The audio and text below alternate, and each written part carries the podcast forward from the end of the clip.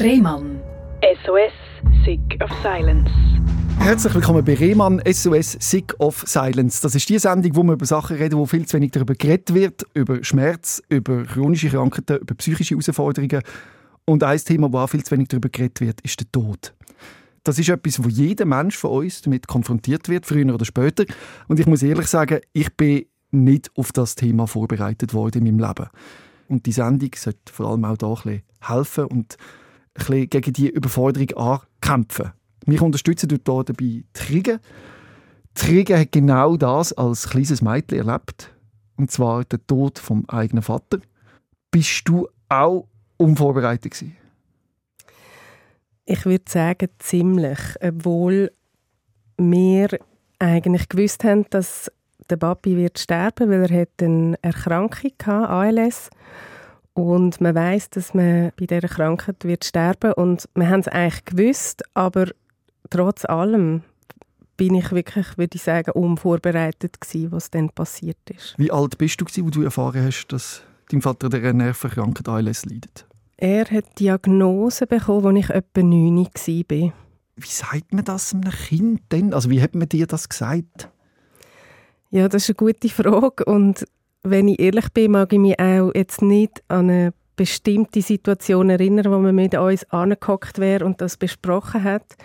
Aber es ist natürlich so gewesen, dass wir halt schon auch gemerkt haben, dass beim Papi etwas nicht stimmt. Oder? Bei dieser Krankheit gehen die Muskeln zurück und er ist länger auch schon ähm, also dran gewesen, am herausfinden, was das könnte sein und wo er dann wirklich Diagnose bekommen hat, also hat er es eigentlich schon hat er schon seit längerer Zeit eigentlich Probleme gehabt. Und ich glaube, es hat nicht so einen Tag X gegeben, wo man mit uns angehockt ist und dann gesagt hat, ja, der Papi wird jetzt sterben oder ich mag mich nicht mehr daran erinnern. Wem ist im Auftrag? Ja. das, ist das der, der, weiss, dass er stirbt, sagt, sagt der das? Oder normalerweise ist es so irgendein Arzt, der in die Familie kommt oder dann sagt, der und der wird sterben oder sollte das Angehörige mm. machen? Es, es gibt ja nicht irgendwie den Weg, oder? Also ich finde schon, dass man, wenn Kinder um sind, dass das eigentlich bestenfalls wirklich die Eltern machen oder ebenfalls irgendwie, sage jetzt eben vielleicht schon eine Familientraubegleiterin oder so involviert ist, da auch könnte helfen. Aber das ist ja eigentlich etwas, wo meistens erst später kommt, wenn es überhaupt kommt. Also ich denke, für die Kinder ist es wichtig, dass das eigentlich die nächsten Angehörigen machen und dass man mit ihnen eben vor allem offen und direkt redet und nicht etwas beschönigt und irgendwie ja, in einer komischen Spruch versucht, ähm, ja, irgendwie überzubringen. Also er bleibt jetzt noch bei uns, einfach in der Ferne, im Himmel? Ja, so. genau. das ist nicht... Nein, das ist nicht förderlich. Aber bei dir hat es mehr oder weniger gar nicht stattgefunden. Also du kannst dich nicht genau erinnern. Das liegt aber logischerweise an der totalen Überforderung. Ich meine, der Mensch, der stirbt, wenn der seinem Kind muss sagen, ich sterbe jetzt. Und gleichzeitig eine Mutter, die den Ehemann verliert, das ist eine unlösbare Aufgabe, glaube ich. Ja, vor allem, gell, das den Kindern zu sagen, ist das eine, aber das dann auch wirklich thematisieren, das ist das andere, weil ich denke, man hat es uns gesagt und wir haben wie auch mit dem gelebt. Wir haben wie gewusst, der Papi wird irgendwann sterben und das hat uns auch ermöglicht, mit ihm halt noch möglichst viel Zeit zu verbringen. Er ist dann auch sehr viel daheim gewesen, weil er ja wirklich auch nicht mehr können arbeiten Er hat nicht mehr laufen er hat nicht mehr lüpfen und so. Das ist eigentlich schön dass wir wie schon so das Bewusstsein hatten, man hat uns auch gesagt, ihr könnt immer kommen, wenn ihr Fragen habt. Aber das macht man nicht als Kind. Also vor allem, ich habe ja dann auch gemerkt, ja, also das ist ja irgendwie eine brutale Sache, wenn man krank ist und weiß, man stirbt dran. Und ich habe dann auch irgendwie mich nicht getraut, jetzt zum Papi gehen und ihm Fragen stellen über das Thema. Also ich habe so gefunden, ja, also es ist ja schon genug schwer für ihn. Ich möchte jetzt irgendwie nicht ihn noch auf das ansprechen, oder? Und ich denke, das ist halt wirklich auch so ein bisschen schwieriger gewesen. Es ist so wie eine unsichtbare Wolke gewesen, wo immer so ein bisschen über uns geschwebt ist. Man hat gewusst, er wird irgendwann sterben, aber es ist jetzt vom Krankheitsverlauf immer noch so gewesen, dass wir immer das Gefühl hatten, ja, ja, irgendwann dann mal, das geht schon noch. Von der Rollenverteilung stelle ich mir das auch unglaublich schwierig vor. Du als Mädchen, als Tochter, bist ja nicht die, die eigentlich eben da sollte oder müsste Fragen stellen. Und es ist nicht in deiner Verantwortung, oder? Ja.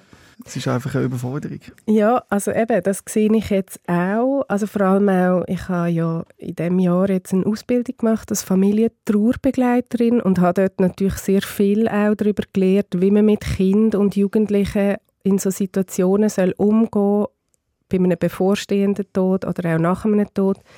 Kinder und Jugendliche trauern anders, gehen anders mit dem um.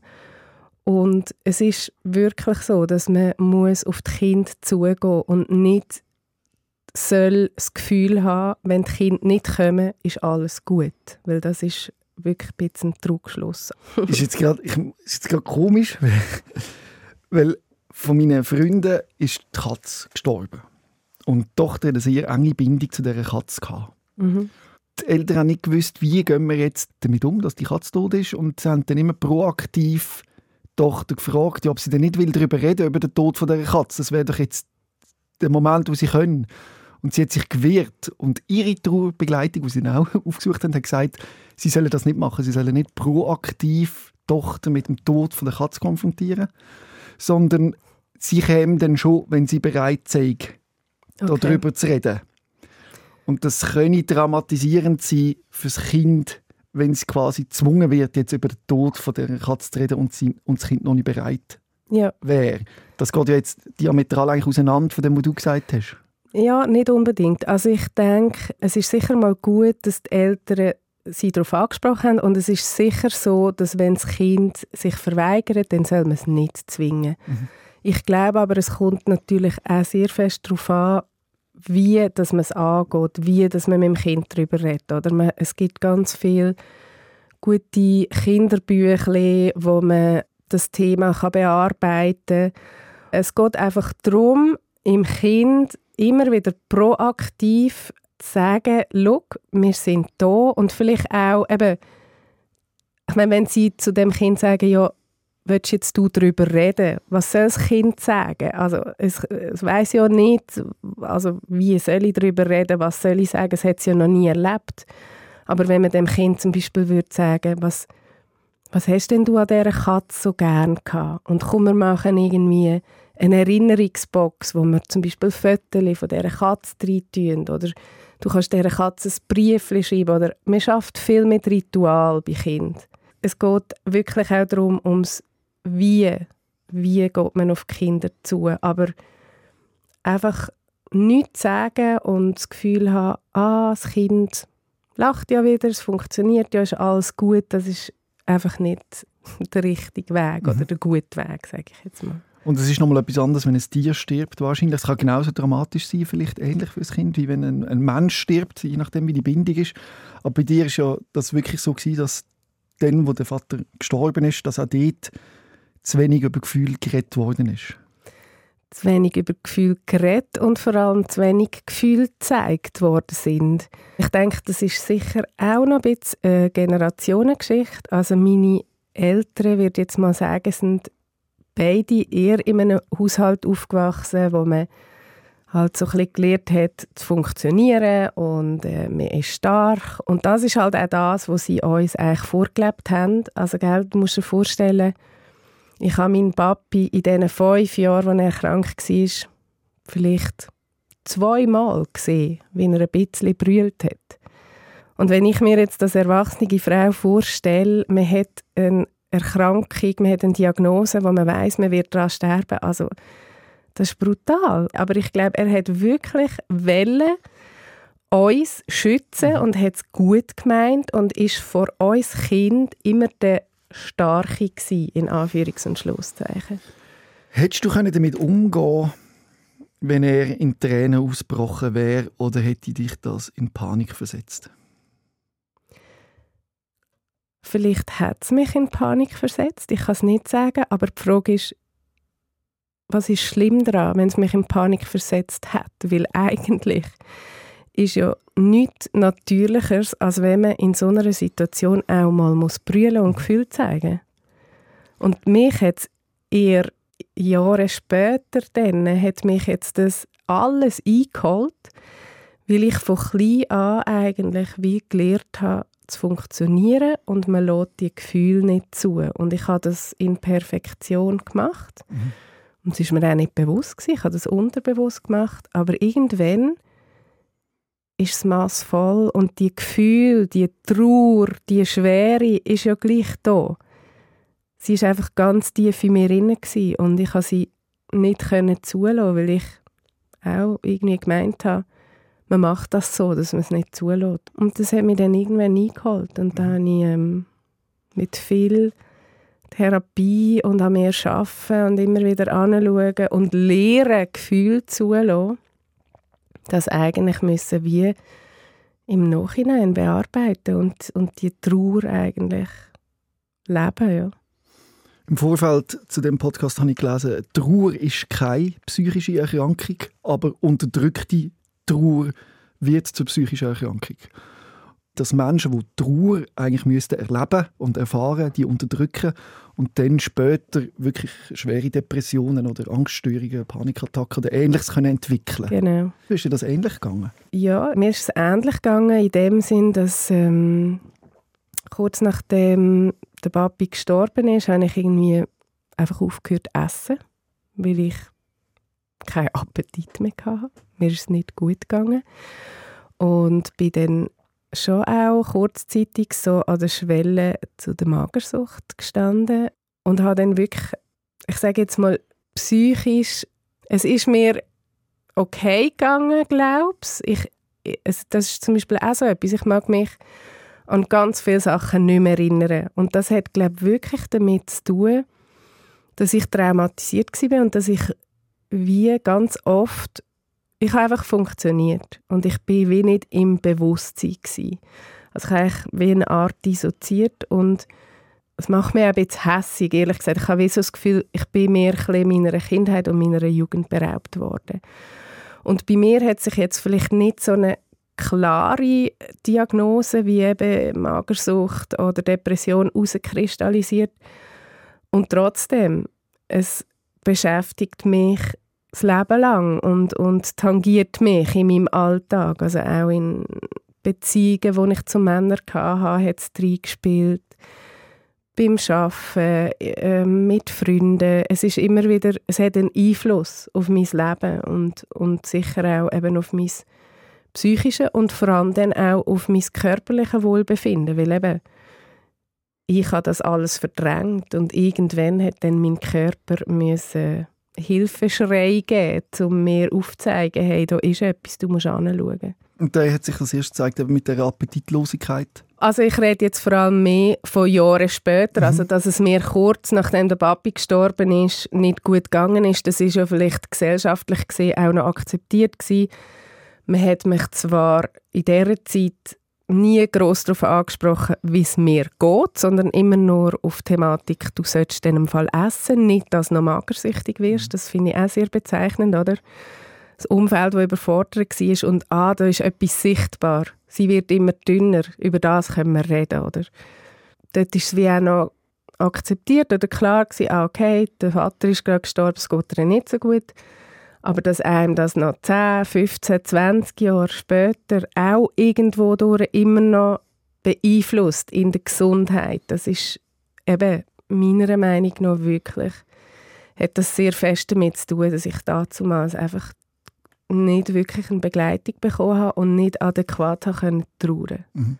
Wann hast du das erste Mal gemerkt, dass du Hilfe brauchst, also dass du das alles nicht mehr kannst allein verarbeiten So richtig gemerkt habe ich es eigentlich erst so mit Anfangs 30, wo ich dann wirklich mal, ähm, nachdem ich mit einer ersten Darmentzündung mal im Spital war und dann nach einer, nach einer Trennung ähm, von einem Partner, wo ich fünf Jahre zusammen war, habe ich dann irgendwie ein Jahr lang fast jeden Tag Kopfweh gehabt mit so Schwindelgefühl und ich bin dann auch in neurologischer Behandlung gewesen, und wir haben versucht herauszufinden, was genau das Thema ist oder von wo das, das Kopf kommt und ich habe dann wirklich merken, hey, ähm, ich glaube, das ist irgendwie jetzt einfach ein Zeichen, dass es einfach mal zu viel ist alles, dass ich wie dass ich genauer muss anschauen muss, was, was ist das Thema bei mir. Und dort habe ich dann ein bisschen realisieren, ja, dass ich irgendwie meine Gefühle ziemlich unterdrücke. Also ich habe plötzlich auch so anfangen merken, dass ich oft gar nicht wirklich bei mir bin. Also dass ich zum Beispiel, wenn mir jemand ein Geschenk macht, eine Überraschung, dass ich mich eigentlich innerlich mega freue, aber äußerlich ich das wie nicht, ich konnte es nicht zeigen und ich bin dann einmal so wie aus mir raus und hat mich am, am liebsten geschüttelt, so hey, Freude doch, aber ich habe wie nicht können. Und dort habe ich so angefangen realisieren, hey, irgendwie bin ich so ein bisschen abgestumpft, ich bin also was in der Trauer nicht gegangen ist, ist auch in der Freude nicht gegangen. Genau, weil das ist natürlich das, ist natürlich das Verhirrende, oder? Man kann nicht einfach ein Gefühl unterdrücken. Man kann nicht einfach sagen, okay, ich tue die Trauer wegpacken, aber sonst ist man lebendig, oder? Man, man ist freudig und glücklich, aber einfach traurig nicht. Das funktioniert nicht. Also würdest du sagen, das Ganze hat dich kalt gemacht? Ja. Mhm. Ja. Und ich glaube nicht einmal, dass das Leute nach außen gemerkt haben, weil die haben mich auch gar nicht anders kennt. Aber irgendwann habe ich das auch realisieren, hey, ähm, ich, ich habe mich oft auch ich hatte so Gefühl gehabt, wie ich sollte eigentlich ganz anders sein. Ich fühle mich nicht wohl in meiner Haut. Ich bin komisch. Ich bin anders als andere. Also das sind alles Themen, die mich eigentlich jahrelang sehr beschäftigt haben und wo ich aber einfach immer weggepackt habe und so halt das Gefühl hatte, ja, ja, geht mhm. wahrscheinlich vielen so. mhm. Was wir doch festhalten ist, dass der, der Trauerprozess bei euch vernachlässigt worden ist. Ja. Und über das müssen wir jetzt wirklich reden. Wir müssen probieren, den Menschen wirklich beim Trauern zu helfen. Genau. Und das machst du jetzt eigentlich, oder? Also nicht nur eigentlich, du machst das. Ja, also ich mache das in dem Sinn, dass ich ähm, mich auf den Weg begeben habe, Anfangsjahr, und mich entschieden habe, eine Ausbildung zur Familientrauerbegleiterin zu machen. Ich habe die Ausbildung oder die Basis, das ist so ein Basiskurs, den habe ich gemacht bei der Mechthild Schröder-Rupiper. Sie ist aus Deutschland, hat dort vor glaube, rund 40 Jahren die Familientrauerbegleitung begründet und ist in der Trauerbegleitung ist sie bekannt. Und ich habe mich auf den Weg gemacht, die Ausbildung zu machen und habe dann nach dem ersten Kursteil, also ich bin Grafikerin selbstständig und habe wie die Idee gehabt, eigentlich dann wirklich nebenbei als Trauerbegleiterin, als Familientrauerbegleiterin anzufangen. Und als ich dann den ersten Kursteil abgeschlossen habe, Anfangsjahr, habe ich mich auf die Suche gemacht, wie machen das andere Familientrauerbegleiter innen, wie sind sie sichtbar, wie kommen sie ähm, an die Leute an, die eigentlich die Angebote möchten nutzen. Und habe dann festgestellt, dass das wirklich noch ein bisschen ein Manko ist, also dass einige Angebote gibt, aber dass die halt sehr oft nicht so gut sichtbar sind. Dann habe ich irgendwie das Gefühl gehabt, ja, das ist jetzt eigentlich etwas, wo man, bevor ich als Trauerbegleiterin anfange, eigentlich zuerst muss den Missstand aus dem Weg räumen, dass man überhaupt das Thema ein bisschen öffentlicher macht, dass man die Trauerbegleiter und Begleiterinnen, die es bereits gibt, besser sichtbar macht, denen ähm, ein, ein, ein Lobby gibt. Und ja, dann ist der Entscheid irgendwie im Frühling, habe ich den Entscheid gefällt, hey, es geht nicht, ich muss jetzt hier etwas machen, ich möchte das sichtbar machen und habe mich dann dazu entschieden, einen Verein zu gründen, wo genau das zum Ziel hat, die Familientrauerbegleitung als Thema öffentlich zu machen und eben die Angebote, die es gibt, sichtbar zu machen, langfristig mehr Angebote können aufzuziehen und auch also Finanzierung ist auch ein grosses Thema. Oder? Das ist etwas, das nicht von der Krankenkasse gezahlt wird. Es ist aber eine extrem wichtige Arbeit, weil es ist eine Präventionsarbeit, eben Kinder, die man begleitet, ist die Chance groß, dass das gesunde Erwachsene gibt und wenn sie eben, wie wir jetzt darüber geredet haben, keine mhm. Begleitung bekommen, ja, werden sie dann oft psychisch, psychisch krank. krank. genau. Und das Bedürfnis ist vor allem ja auch da. Also du hast, ich habe so eine Statistik gelesen bei dir auf der Homepage, dass zwei Kinder pro Woche werden in den Kantonen Basel-Stadt und Basel-Land zu Halbweisen. Mhm. Ich habe diese Zahl genommen, weil ich den Verein ähm, für die Region Nordwestschweiz aufbaue. Es gibt aber auch eine Zahl, die wo, wo schweizweit ist und das ist wenn ich es recht im Kopf habe, ist es ein Kind pro Tag schweizweit, mhm. wo eigentlich ein, also wo einen älteren Teil verliert und in dieser Zahl innen auch jetzt die zwei Kinder pro Woche in Baselstadt und Baselland, dort sind noch keine Geschwister, die versterben drinnen oder ke äh, eben keine andere nahe Angehörige. Und ja, ich finde, das ist eine Zahl, die für sich spricht. Absolut. Oder? Und sehr oft bekommt man gar nicht mit, dass es überhaupt so ein Angebot gibt wie Trauerbegleitung. Das ist auch ein grosses Problem, oder? dass wenn ähm, ein unverhoffter Todesfall eintritt, sagen wir, ein junger Vater hat einen Autounfall und verstirbt, oder? Und dann kommt so ein Care-Team ähm, zu dieser Familie heim und überbringt die Nachricht. Dann sind die für ein paar Stunden da, für die Familie. Aber was kommt nachher, oder? Man müsste wie den, diesen Familien eigentlich wie sagen, hey, schaut, da gibt es eine Webseite, eine Plattform, da findet ihr Angebot, da findet ihr Hilfe. Oder auch, wenn eine, eine junge Mutter eine Krebserkrankung hat, vielleicht am Schluss sogar noch in einem Hospiz ist, oft wird Begleitung angeboten bis zum Tod, aber nicht nachher. Also es gibt sicher, dass, dass da noch eine gewisse Begleitung angeboten wird, aber das ist vielleicht ein, zwei Mal. Und ich denke, es wäre so wichtig, dass genau an diesen Ort eben einfach eine, eine Begleitung für nach dem Tod aufgezeigt wird, weil dann fängt es erst richtig an, oder? Mhm. Oft ist es ja auch so, wenn, wenn jemand krank ist, man ist am Funktionieren.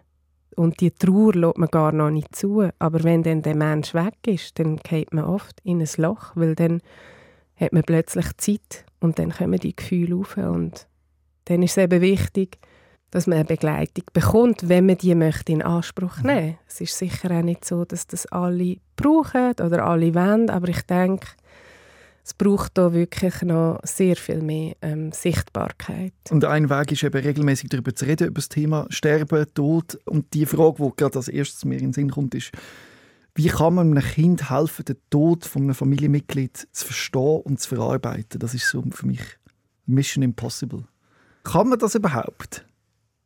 Ja, das kann man. Also es ist sicher keine einfache Aufgabe, aber genau für das gibt es eben ausgebildete Familientrauerbegleiterinnen und Begleiter, die über diverse Möglichkeiten mit diesen Kindern so einen Prozess durchleben Also eben, wie ich schon mal erwähnt habe, Ritual sind extrem wichtig.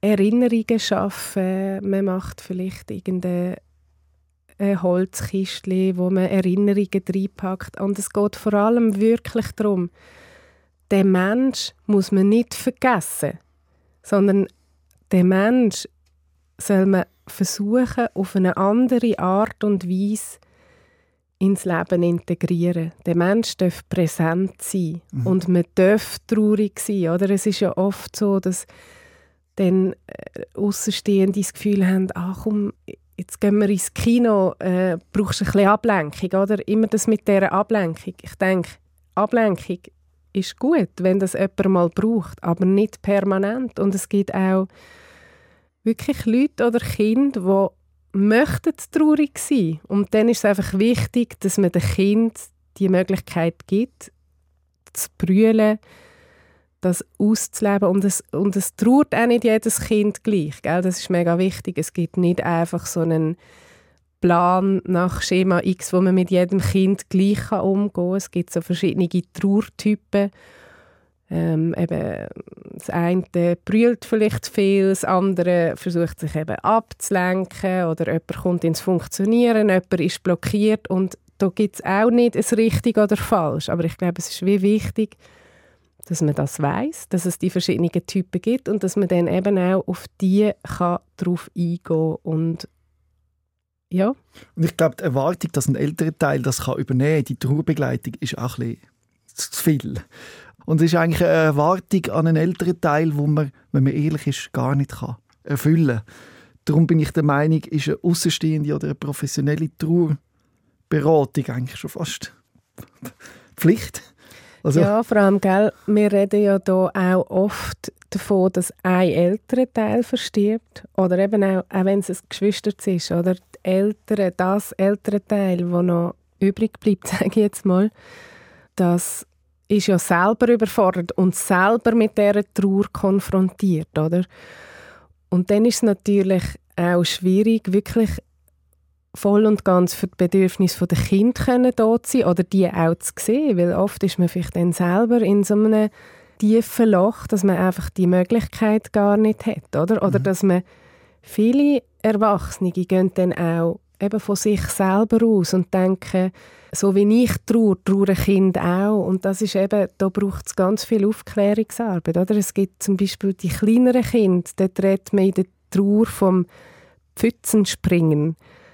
Die Kinder sind oft, dass sie wie so in Trauer wie in eine Pfütze reingumpen und, und im Moment mega traurig sind und brüllen und dann kann es sein, dass sie irgendwie zum Fenster rausschauen und draussen spielt der Nachbar Fußball und dann gehen sie raus und spielen und lachen und plötzlich werden sie wieder irgendwie an verstorbenen Papi erinnert und dann sind sie wieder traurig, aber die sind oft nicht einfach durchwegs traurig, oder? Und das ist dann manchmal auch für, für so eine Mami, die zurückbleibt, mega schwierig, weil sie denkt, wie, wie kann jetzt mein kleines Mädchen irgendwie draussen rumspringen und lachen, jetzt ist doch gerade ihr Papi gestorben, oder? Und, und Mhm.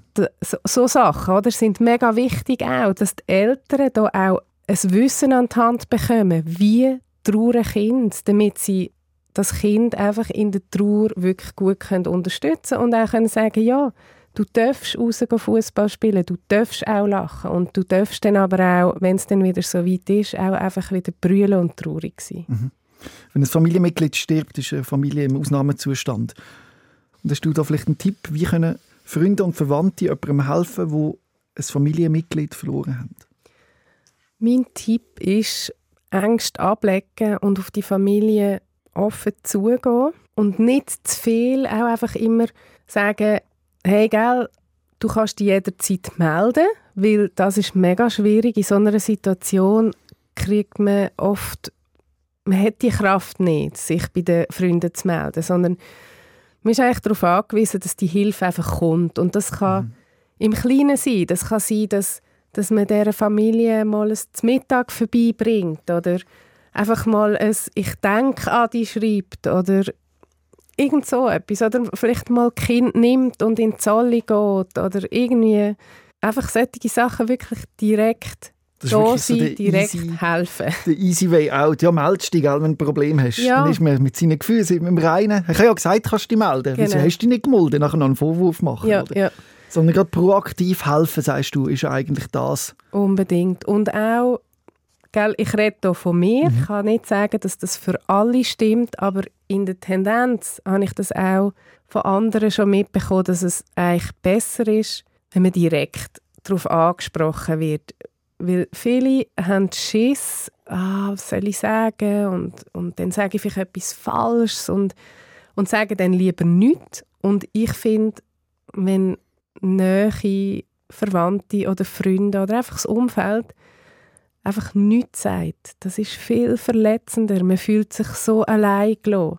Das erste Trauerjahr, das ist brutal. Oder das erste Weihnachten ohne das Verstorbene. Es ist alles das erste Mal ohne die Person. Und ich habe gemerkt, es ist mega schön, wenn man sich vielleicht auch den Todestag von so einer Person als Erinnerung im Nattel einspeichert und einfach jedes Jahr vielleicht der Person, die zurückgeblieben ist, eine Nachricht schreibt, hey, ich weiß, heute ist es wieder so weit, dass du, äh, ich denke fest an dich oder ich schicke dir eine Umarmung. Das sind Kleinigkeiten und es ist auch klar, man, man kann nicht von den Leuten erwarten, dass die sich ständig daran erinnern, oder? Aber für die Personen, die zurückbleiben, dreht sich die Welt nicht mehr gleich weiter, wie sie vor, vorher war. Aber fürs Umfeld kehrt ganz oft schnell wieder ein Alltag ein, oder? Und die Fragen, hey, wie geht's dir, kann ich dir etwas Gutes tun oder einfach für einen dort sein, die ebben oft sehr schnell ab. Oder ein Trauerprozess ist nach einem Jahr nicht vorbei. Trauer wird in dem Sinn nicht kleiner. Trauer ist immer da, aber das Drumherum verändert sich. Wir haben so, eine, so ein Bild an die Hand bekommen, das ich mega schön finde. Du kannst dir ein Glas vorstellen mit einer Kugel drin und die Kugel füllt das ganze Glas aus und die Kugel ist Trauer. Und mit den Jahren wird einfach das Gefäß, wo die Kugel drin ist, grösser. Aber die Trauer selber, die Kugel bleibt immer gleich groß. Und das finde ich eigentlich noch symbolisch gesehen mega schön und gut zum Verstehen. Eben, es geht nicht darum, dass man nach fünf Jahren findet, ja, hast du es jetzt überwunden, mhm. bist jetzt nicht mehr traurig. Doch, man ist immer noch traurig und es begleitet einem das Leben lang, aber es ist, es ist, der Schmerz ist vielleicht nicht mehr so groß und es, ist, es nimmt nicht mehr so viel Platz ein im Alltag, wie halt direkt nach einem Tod von einem ja, nahen, lieben Menschen. Der Umgang mit Trauer ist sehr individuell, aber man kann sicher davon ausgehen, welche Verhaltensweise ihr schädlich ist bei Trauer und welche eher förderlich. Was ist zu empfehlen, grundsätzlich so? Was zu empfehlen ist, ist einfach, dass die Person, die jemand Nächstes verloren hat, sich Zeit gibt, sich erlaubt, vor allem auch alle Gefühle erlaubt, die in dem Moment da sind. Es gibt nicht ein richtig oder ein falsch. Es gibt nicht ein, nach einer Woche sollst du wieder arbeiten oder nicht. Aber auch wenn du nach einer Woche das Gefühl hast, jetzt will ich wieder arbeiten, das ist auch okay. Also einfach sich gut zu tun in dem Sinn, dass man versucht, einfach das zuzulassen, was da ist. Und eben Hilfe holen, wenn man Hilfe benötigt, auch professionelle Hilfe. Und bei Kind sich wirklich informieren, wie trauern Kind, was brauchen Kind. Wenn ein Mensch verstorben ist, die Zeit vom Tod bis zu der Beerdigung oder was es dann auch gibt, ähm, das nennt man Brückenzeit oder Schleusenzeit, da gibt es verschiedene Begriffe. Und das ist eigentlich eine ganz wichtige Zeit, weil in dieser Zeit ist, ist der Mensch noch da, der Körper des Menschen. Oder? Und es ist eigentlich immens wichtig für die Kinder, dass sie den Tod können begreifen können, dass sie die Möglichkeit bekommen, von dem Menschen Abschied zu nehmen und ja, zu dem toten Papi oder Mami nochmal angehen können, das können verstehen, begreifen, den Menschen anlängen.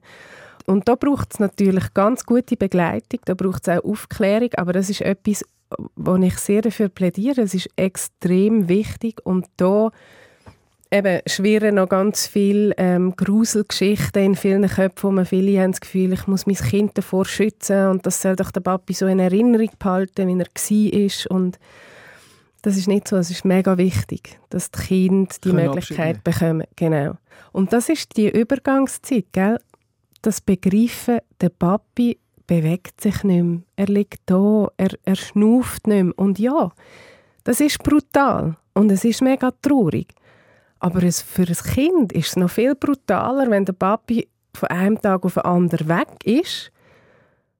Also weißt du, da entstehen manchmal auch so Sachen, wie dass ein Kind wie irgendwie immer wieder das Gefühl hat, der Papi kommt zurück. Der ist ja nur in den Ferien mhm. oder wie auch immer, weil, weil es einfach das Hirn das nicht nicht kann begreifen kann, weil es, weil es der Papi nicht gesehen hat, als er tot war. Und ich verstand natürlich auch den, das ältere Teil, wo will das Kind schützen vor dem Schmerz und eben nicht will darüber reden und es will abschotten und nein, das müssen wir doch nicht noch den, den toten Großvater dem Kind zeigen und so. Ich kann das alles nachvollziehen.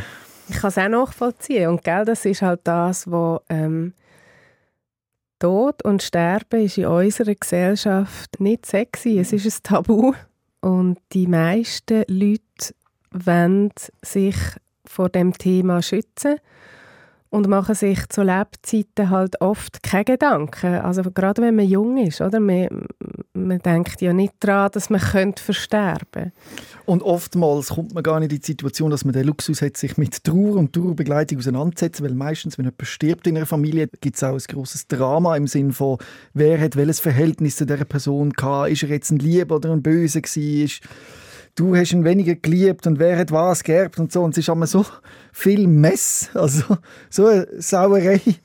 Also es ist ein Schlachtfeld Ich kann mir gar nicht vorstellen, dass es super geht. Das ist so harmonisch. Du kommst mir näher vor wie ein Nothelfer in einem Kriegsgebiet, wo man noch schaut, dass man Blutungen stoppen und so, aber richtige, saubere, schöne Trauerbegleitung, ich glaube, das gibt es in den seltensten Fällen.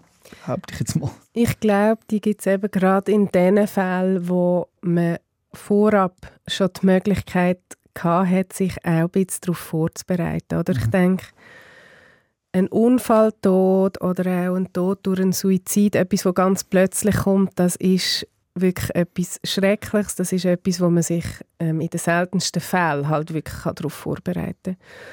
Aber wenn ein Mensch verstirbt, wo vorher eine Erkrankung vorangeht, eine Krebserkrankung oder sonst irgendeine Erkrankung, dort hat man oder hat man die Möglichkeit, so eine Familie schon vorab zu begleiten und eben darüber reden, was kommt auf uns zu, was will auch der Mensch, der verstirbt, für seine Kinder vielleicht auch, auch noch zurücklassen, oder? Gibt es auch ganz tolle Angebote, wie das Hörschatz zum Beispiel, wo man kann, ähm, Audionachrichten für die Hinterbliebenen aufnehmen kann.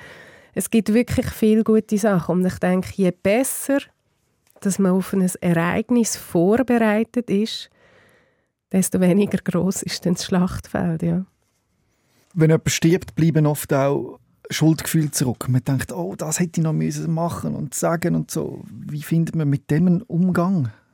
Ich denke, da gibt es auch schöne Möglichkeiten, dass man halt wie, gerade, gerade jetzt das Beispiel, wo du sagst, ah, das hätte ich noch sagen sollen, dass man vielleicht wie auch so etwas in ein Ritual einbaut, oder dass man vielleicht wie das, was man noch hätte sagen auf einen Brief schreibt und der Brief zum Beispiel im Verstorbenen mitgibt, in Sarg legt oder wenn das erst später aufkommt, kann man auch äh, einen Brief schreiben und vielleicht irgendwie den Brief in ein Gewässer übergeben oder also da gibt es ganz viele symbolische Ritual, wo einem helfen können, das, was man noch hat machen vielleicht gleich auf eine andere Art und Weise zu machen. Und das ist oft sehr befreiend. Also ich habe auch ein paar so Rituale gemacht und das hat mir jedes Mal äh, recht mitgenommen. Und das kann auch Jahre später, das, das kann, kann Jahre Trauer später. aufkommen und wie du ja. sagst, wegdrucken ist logischerweise, also logischerweise eben, das ist die erste, erste Reflex, weil, weil sich dem Schmerz nicht stellen. Genau. Aber sich damit intensiv auseinandersetzen, das ist richtig. Ja. Das hat dir das geholfen? Das, also extrem, ja. Und es hilft mir immer noch. Ich bin, eben, ich bin nach wie vor dran. Ich ja. äh, bin auch gerade eine Traumatherapie noch am machen, wo ich wirklich lehre über meinen Körper. Also das ist eine Körpertherapie, wo ich lehre, meinen Körper überhaupt wahrzunehmen und zu spüren und durch das erst die Möglichkeit habe, dass die Energie fließen und dann am die Gefühle aufkommen. Also, da liegt so oft immer die Trauer drunter. Also wenn ich in dieser Therapie bin und mich auf meinen Körper konzentriere, dann kommt einmal die Trauer unten mhm. rauf und das ist also richtig heftig zum Teil. Und, ja. Befreit dich das? Sehr. Ja. Also ich kann es kaum fassen in dem Moment, was passiert, was da alles noch in mir innen ist und, und und denke dann aber manchmal auch, ja, kein Wunder, habe ich das vielleicht, als ich Kind oder Jugendlich war, nicht zugelassen, weil es so heftig ist, oder? Also auch ein bisschen den Frieden mit mir zu finden, oder? Ich habe dann lang, als ich angefangen habe mit Therapie, habe ich mich lange dafür verurteilt, oder? Ja, wieso, dass ich nicht auch trauern und einfach das blöde Funktionieren und so. Und mittlerweile muss ich wie sagen, das Funktionieren hat auch eine Funktion gehabt. Also es hat mich geschützt vor etwas. Und das ist einfach eine natürliche, körperliche Reaktion gewesen, die ich nicht steuern konnte, die mir geholfen hat zu überleben. Weil ich ja keine Begleitung hatte. Ich habe ja irgendwie müssen weitermachen. Ich habe irgendwie funktionieren. Und ich habe es so gemacht, wie ich es können. Eben, hätte ich vielleicht hätte ich eine Begleitung gehabt, wäre es anders verlaufen. Aber mit mir auch so ein bisschen ins Reine zu kommen. Hey, es ist jetzt so gewesen und es hat seine Funktion gehabt und jetzt bin mhm. ich da und jetzt kann ich mir auch das geben, was ich dazu mal gebraucht hätte. Du hast gar nicht anders können.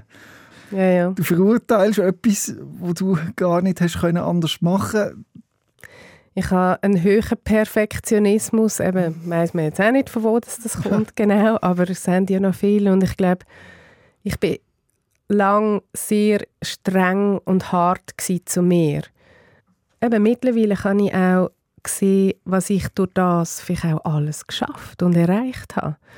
Und auch jetzt, oder mit dem Weg, den ich jetzt einschlage, mit dem Verein, den wir gegründet haben, durch die Energie und die Machenskraft und äh, ich nenne es auch Wutenergie, oder? Mhm. Es macht mich, es macht mich hässig, dass es so wenig, äh, dass die Angebote so wenig sichtbar sind, dass die Krankenkasse nichts dafür zahlt. Da ist ganz viel Wut dabei und das tue ich jetzt in Energie umwandeln und kann da wirklich etwas Positives erschaffen damit. Es will sich halt nicht mit dem schweren Thema auseinandersetzen, weil es so tragisch und schlimm ist. Und ja, es ist kein Thema, das man springen an einer Geburtstagsfeier. Was machst du so? Ja, ich mache Trauerberatung. Also man sollte es ja eigentlich, also man sollte es doch normalisieren, oder? darum machen wir das ja auch. Aber es ist schwierig. Man will ja nicht in die Traumas von anderen Leuten reintrampen, weil du willst ja auch nicht immer daran erinnert werden, dass du deinen Vater hast verlieren als du 14 warst. Ja, Oder schon? Ist, ist ich weiß nicht. Ist, ist noch spannend. Ja. Ich, ich feiere es fast ein bisschen ab, wenn cool. mich jemand, jemand fragt, weil das ist eher so das, was ich erlebt habe. Gell, ich war 14, als mein Papi gestorben ist und mittlerweile habe ich noch eine Freundin, die mein Papi kennt hat. Also mhm. das heißt, mein Umfeld kennt mich als Krieger ohne Papi und darum ist es auch wie es ist wie automatisch kein Thema. Also weißt, es, es kommt nicht wir kommen nicht im Alltag irgendwie auf meinen Papi zu sprechen. Und das ist eigentlich etwas, was mich ein bisschen traurig macht, dass er so kein Teil mehr ist von meinem Leben.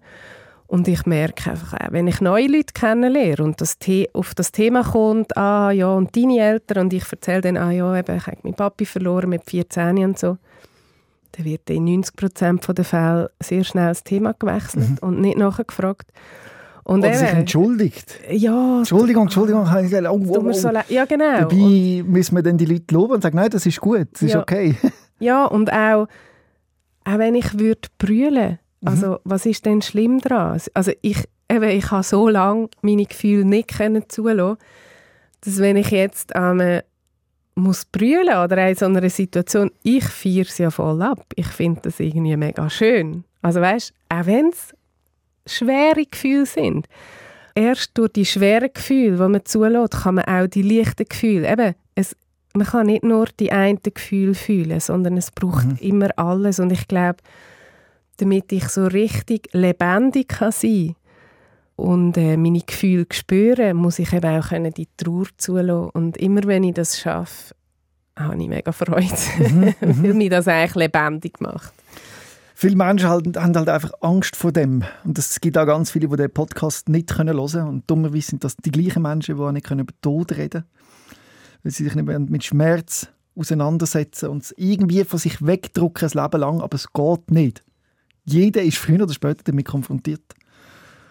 Das ist so, Es wäre ja. sinnvoll, wenn man sich vorher damit auseinandersetzt. Das ist etwas, was ich wirklich möchte pushen, auch wenn ich vielleicht noch darf, ähm, auf den Verein sprechen kann, gell? wir haben im, im Vorstand jetzt ist eine Familientrauerbegleiterin, ein Kinder- und Jugendpsychologe und ein Bestatter.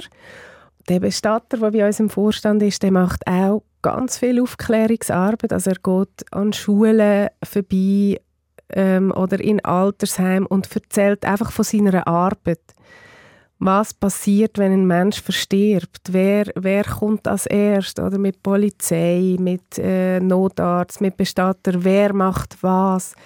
Was ist seine Aufgabe? Was gibt es alles für Möglichkeiten? Oder? Mit, so wichtig. Ja, das habe ich noch nie gesehen. Ja. In meinem ganzen Leben habe ich mich noch nie damit konfrontiert, was passiert. Genau. Und das ist, das ist so eine wichtige Arbeit. Und es gibt so viele Sachen, eben jetzt gerade wenn jemand verstirbt, was gibt es an Möglichkeiten, die Person zum Beispiel noch aufzubauen? Mhm. Eben mehrere Tage, damit man kann adäquat Abschied nehmen Oder jetzt gerade auch bei Kind, wenn ein Kind verstirbt. dass man einen Sarg anmalen kann oder auch ein Erwachsene mit dem Kind zusammen einen Sarg bemalen. Einfach wie der ganze Prozess mit dabei sein, um das können begreifen und verstehen. Und ich glaube, es ist vieles möglich, aber das meiste wissen wir einfach nicht, weil man nicht darüber redet und weil man sich nicht äh, mit so Themen auseinandersetzt. Bei uns wird im Stillen und Dunkeln gestorben, oder? Das machen andere Kulturen besser. In ja. Mexiko, wo man sie da viert, oder? Genau, und, und was ich vor allem auch oft schwierig finde, ich habe das Gefühl, bei uns ist es Versterben oft wie ein, ein Aufgeben. Gerade jetzt, wenn jemand krank ist, oder? Es ist ja noch viel so, dass dann die Angehörigen wie Mühe haben, die Person können loszulassen. Und dass man dann vielleicht auch, dass die Person, die selber erkrankt ist, vielleicht der Familie zuliebe oft auch noch länger Therapie macht und eben die Angehörigen wie finden, ja, du darfst doch jetzt noch nicht aufgeben. Also, und ja. ich finde, wie, was ist das für eine Message? Das ist doch nicht das Aufgeben, wenn jemand verstirbt. Mhm. Es ist einfach der natürliche Lauf vom Leben und gewisse Menschen müssen früher gehen und gewisse gehen später, aber es ist nicht ein Aufgeben. Und eben, in anderen Kulturen wird es fest gemacht. Dort ist es wie eine, eine Erlösung mehr, oder? Und bei mhm. uns ist, ist es wie so das Schlimme am Schluss. Man redet ja auch von dieser fünf Phasen der Trauer. Und ich habe das Gefühl, dort wird man einfach etwas, was so schwer zu fassen ist und emotional ist und dramatisch in ein Schema hineinpressen. Ah, das ist jetzt Phase 1, jetzt ist da die Veränderung, nachher kommt die Wut, nachher kommt das Verhandeln und so. Dass man einfach kann so, wie sagen, wir haben Leitplanken und du bist jetzt also da drin. Für mich hat das aber nicht viel mit empathischem Trauern zu tun, sondern eben genau wieder unser mitteleuropäisches in Leitplanken setzen, das ist jetzt erlaubt und das nicht, oder nicht? Oder wie siehst du das? Ja, und gell, mit diesen fünf Phasen suggeriert man ja auch so ein bisschen, dass man einfach die fünf Phasen muss durchlaufen und dann hat man das Ziel erreicht, dann hat man die Trauer abgeschlossen und man hat es geschafft. Oder? Und, und um das geht es eben eigentlich nicht. Man muss nicht eine Trauer abschließen und man muss nicht irgendwann ein Ziel kommen, sondern man muss eigentlich lernen, die Trauer zu integrieren, in den Alltag zu integrieren und sage jetzt mal die fünf Phasen, wo das ist glaube ich von der Kübler-Ross, gell, wo die mal Keine Ahnung, äh, so Die werden auch unterschiedlich, ich habe unterschiedliche Phasen gelesen. Genau, also ich denke, das sind sicher fünf Phasen, die in dieser Art in der Trauer auch auftreten, aber es gibt wie in dem Sinn nicht, es gibt nicht eine Reihenfolge, man springt oft von der einen in die nächste Phase und wieder zurück, also es gibt es ist eben nicht linear. Man, mhm. man geht nicht in der Phase 1 zu der Phase 2 und wenn man die Phase 5 erreicht hat, hat man es geschafft. So ist es eben nicht. Aber es sind sicher, es gibt so ein bisschen Anhaltspunkte, mhm. die fünf Phasen, sage ich jetzt mal. ich habe einfach in dem YouTube-Video gesehen, am Schluss kommt dann die fünfte Phase ist die Akzeptanz und dann die Neuorientierung. Und dann ist, ja. dann ist sie ja überstanden. Aber ich glaube, genau, um das geht es eben Schmerz, ja. Tod und Trauer ist etwas, das uns immer begleitet. Genau. Wir uns damit müssten, müssen auseinandersetzen und wegdrucken. Hast du selber am eigenen Leben erfahren, ist keine Lösung. Und wenn das etwas ist, was wir mitgeben können, haben wir schon viel geschafft. Das ist so. Und eben, die Phase Akzeptanz, die du jetzt angesprochen hast, oder, das ist halt einfach im ganzen Trauerprozess ist das ein wichtiger Punkt. Oder wenn man nicht akzeptiert, dass jemand gestorben ist, dann kann man nicht weitergehen. Und eben, es geht nicht darum, dass man irgendwann die Trauer abschließt, sondern dass man eben den Todesfall kann integrieren und für eine Akzeptanz, es gibt auch noch das Thema Begreifen, oder? Und das ist zum Beispiel eben das mit dem sich vom Verstorbenen nochmal verabschieden, das hilft auch im Begreifen und auch in der Akzeptanz. Und wenn ich dich richtig verstanden habe, kann man das begreifen und akzeptieren, aber dann auch, sagen wir, fünf Jahre später wieder zurückkehren und in eine Verzweiflung landen, von der gleichen Trauer. Genau. Und ja. vielleicht auch wieder einfach mal wieder nicht mehr begreifen. Mhm. Oder? Also es ist wirklich so... Und das ist okay? Das ist völlig... Es und von außen sollte okay. niemand kommen und sagen, ja, also jetzt solltest du es langsam verkraftet haben. Nein, nein. Ja. Wir dürfen auch darüber reden, gell? Früher war es noch so, gewesen, da hat man eigentlich ein Jahr lang schwarz getragen. Das war so das Trauerjahr gewesen, und das hat vor- und Nachteile gehabt, aber ein Vorteil war sicher, man war der Gesellschaft gegenüber sichtbar. Gewesen. Man hat die Gesellschaft hat die Möglichkeit gehabt, auf die Person anders einzugehen. Und das hat man heute nicht mehr. Oder? Man ist oft als trauernde Person nicht sichtbar. Das ist wie auch in vielen psychischen Erkrankungen. Oder? Man sieht einem nicht an, dass man gerade ja, in einer schweren Lebensphase ist, dass man gerade jemanden verloren hat. Und das ist halt oft wirklich auch die Schwierigkeit, dann, dass Gegenüber oder das Umfeld einem das nicht ansieht, oder? Und man läuft ja dann auch nicht brüllend durch die Gegend, oder? Man brüllt vielleicht daheim und irgendwann reißt man sich zusammen, geht wieder raus, funktioniert und darum wirklich auch Trauernde dürfen darüber reden und das immer wieder ansprechen und nicht Angst haben, zu viel zu sein. Mir fällt gerade auf, dass wir als Gesellschaft kollektiv ein Gefühl, den Tod, verdrängen, und zwar in Extremis. Ich glaube, kein anderes Gefühl oder Erlebnis wird so verdrängt wie der Tod. Das erlebt ja jeder von uns. Wir sind uns sogar bewusst, dass wir sterben. Aber wenn ich durch den Tag gehe, bin ich nie mit dem Thema Tod konfrontiert. Ich bin mit Liebe, Wut, Freude, Hass, allem Möglichen. Aber Trauer und Tod begegnet mir jetzt wirklich sehr selten. Ja, das ist so meine ganze Schulkarriere ist noch, mich noch nie jemand mit mir über den Tod geredet. Nicht mal im Bibelunterricht hat man über den Tod geredet, sondern nur über die Schöpfungsgeschichte. Eben, und das ist auch etwas, oder? Das ist eigentlich, das ist eigentlich absurd, wenn man sich das vorstellt. In der Schule, man lehrt in der Biologie, wie ein Menschenleben entsteht, mhm. mit der Schwangerschaft und der Geburt und allem. Aber der Tod wird jetzt einfach mal grosszügig ausklammert und das ist eigentlich verrückt. Das will erst jetzt ja, auffallen, das fällt mir auf. Aber man sieht auch nicht gegen Menschen, die trauern. Auf Instagram sehe ich ganz selten, ganz, ganz selten ein Bild, wo jemand sagt, jetzt bist du zwölf Jahre im uns oder so. Das passiert vielleicht von, ne, von 100'000 Posts zwei, dreimal. Ja, und das ist wirklich noch erstaunlich. Das ist zum Beispiel etwas, was ich in den letzten Jahren angefangen habe, weil ich wollte meinen Papi wieder ein bisschen mehr in mein Leben integrieren wollte ich habe angefangen, dass ich am Todestag, sei es im WhatsApp, in der Story oder auf Instagram, ein, zwei Bilder von ihm auflade und eben schreibe, keine Ahnung, eben heute vor 26 Jahren hast du müssen gehen, ich denke an dich. Und es geht hier nicht darum, dass ich möchte meine Geschichte oder etwas mm. zur Schau stellen sondern es geht hier darum, einfach aufzuzeigen, hey, ich bin Krieger, ich bin eine lustige, aufgestellte, aber ich habe auch andere Seiten und ich habe in jungen Jahren meinen Papi verloren und, das, und mein Papi ist immer noch ein Teil von mir. Und die Nachrichten, die dann kommen, es kommen aber nicht so viel, weil ich glaube, das ist auch für viele überfordernd, oder? Die sehen das und denken, wow, krass, shit, habe ich gar nicht gewusst. Aber die, die kommen, und sei es nur ein Herzchen oder hey, ich denke an die, es ist so schön. Mhm. Wirklich. Vielleicht müssen wir dem wirklich mehr Raum geben. Und du machst das und das finde ich richtig gut. Mach das weiter.